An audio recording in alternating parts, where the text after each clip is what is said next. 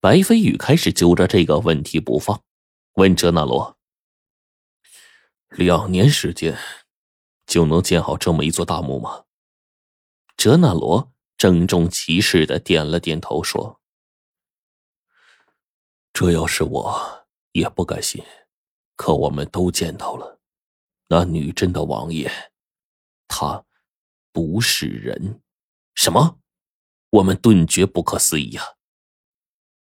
哲那罗点了点头说：“他的确不是人，他是神。对外战争无一失利，对内政权稳固操握着，对民爱戴，与民同乐。他更是无术不通，无物不知。那当年曾经有一位活神仙，更是和他交往不俗。”活活神仙，这个让我很疑惑呀。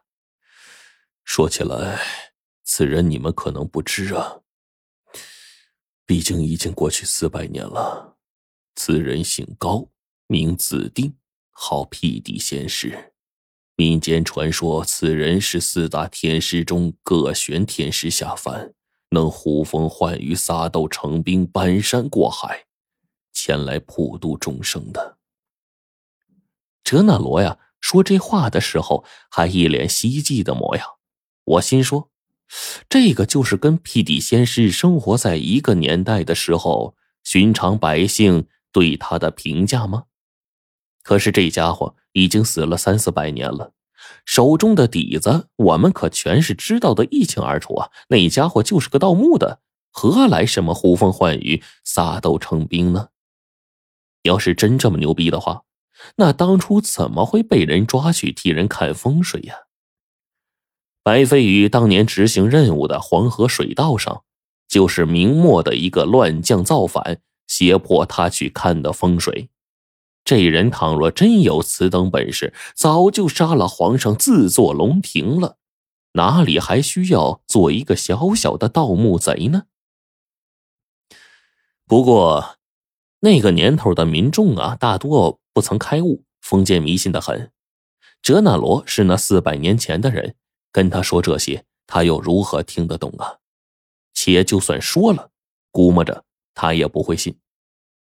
不过，这句话倒是透露出来一个信息，就是这墓的主人，这位王爷，却是认识辟地仙师的。而这个高自定啊，已经不止一次出现在我们的视线当中。那这事儿，真是有些蹊跷。尤其是这么久下来，我觉得我们所有行走的事情，已经都离不开这个人的踪迹了。辟地仙师就是活神仙，称他是神，名副其实啊。这王爷就是这么厉害。哲那罗说道：“他就带着我们又往里面走。很快过了陪葬冥器的大殿，他更是打开机关，我们就深入到墓中央。但见此刻这墓中位置啊，到处都是石碑，一模一样，全都刻着字，每一块石碑都是雕工精美。但是刚一踏入这里，我们便感觉到了一股……”冰凉刺骨的阴气，阴气刚刚令我们一冷，这地方忽然传来一阵阵的鬼笑声。这些声音咯咯咯的，一阵接着一阵，并不是一个人，而是成千上万的阴魂在其中笑似的，顿时让人觉得无比的恐怖啊！这是。郭道长生平也是很少见到这种阵势的，第一次被愣在了原地。其他人也都差不多，早已经站在一边，怔怔的出神了。好在呀，我连腾蛇这种庞然大物都见过，又哪里会在乎这些呀？我就忙问哲那罗：“你口中所说的王爷是个神人，爱民如子，那为何这这墓中如此阴森呢？”我不知道。事实上，自从我们雕刻石碑安放完成之后，自那以后，并未进过墓中。所以我知道这墓中的脉络走向，却无法探知墓中的东西。你这一身刀枪不入，也从来没敢闯进来过？我不由得问道。有人在我之前闯进去过，我们亲眼看到，他死在其中，从未回来。他们就死在那些石碑当中。你们走丢的五个人肯定就在石碑阵中，就连我们都走不出去，何况他们呢？哲那罗说着话，带着我们一直前方。这石碑阵诡异了得，稍有不慎就是命丧当场的下场。我们的同类兄弟数十人，甚至比我强壮。数百年间，探入其中寻找生路，勉勉强强用几十条性命试出了半条安全之路，但也仅仅是半条，剩下的半条路没有人能走到那里。我只能带你们走到一半在那里可以观察到整个石碑镇。既然他们没死。